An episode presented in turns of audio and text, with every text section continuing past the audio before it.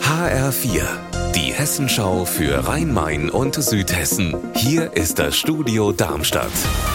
Mit Raphael Stübeck, guten Tag. Es geht um sechseinhalb Kilometer mit großer Bedeutung, solange es nämlich der Abschnitt der Weschnitz zwischen Einhausen und Biblis, an dem jetzt die Deiche saniert werden sollen. Die nötigen Unterlagen für das 30 Millionen Euro Projekt liegen seit heute beim Regierungspräsidium in Darmstadt. HR-Reporterin Anna Vogel, was ist da genau geplant?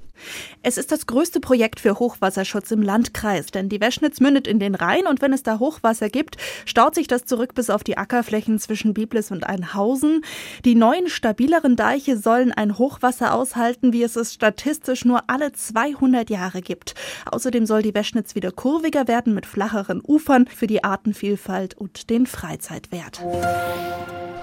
Zwei Frauen aus Brasilien haben in Frankfurt fünfeinhalb Wochen unschuldig in Untersuchungshaft gesessen, weil Drogenschmuggler ihnen am Flughafen in Sao Paulo jeweils rund 20 Kilogramm Kokain untergeschoben hatten. HR-Reporterin Nina Michalk, wie konnte das denn passieren? Die brasilianische Polizei hat gestern Videoaufnahmen vom Flughafen an die Frankfurter Zollfahnder geschickt. Die beweisen, dass die Kofferabzeichen nach dem Einchecken entfernt und auf die Koffer mit dem Kokain geklebt wurden. Die Frauen sind jetzt auch schon auf freiem Fuß. Eigentlich wollten sie Anfang März Urlaub in Berlin machen.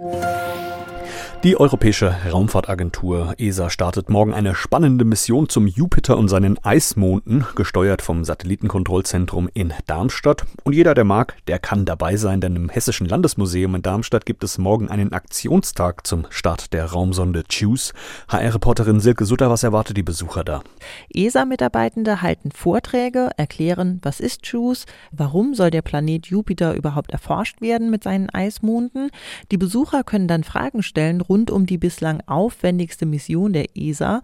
Für Kinder gibt es ein Bastelprogramm rund ums Thema Weltall und schließlich wird der Start von Raumsonde JUICE live übertragen. Unser Wetter in Rhein-Main und Südhessen. 13 Grad sind es aktuell in Riedstadt-Godelau im Kreis Groß-Gerau und 11 Grad in Höchst-Hassenroth im Odenwald. Am Abend und in der Nacht klingen die Schauer allmählich ab und der Himmel klart stellenweise auf bei Temperaturen zwischen 3 und 5 Grad. Morgen erwartet uns dann ein Sonne-Wolken-Mix und gegen Abend sind kleinere Schauer möglich bei Temperaturen bis 13 Grad. Ihr Wetter und alles, was bei Ihnen passiert, zuverlässig in der Hessenschau für Ihre Region und auf hessenschau.de.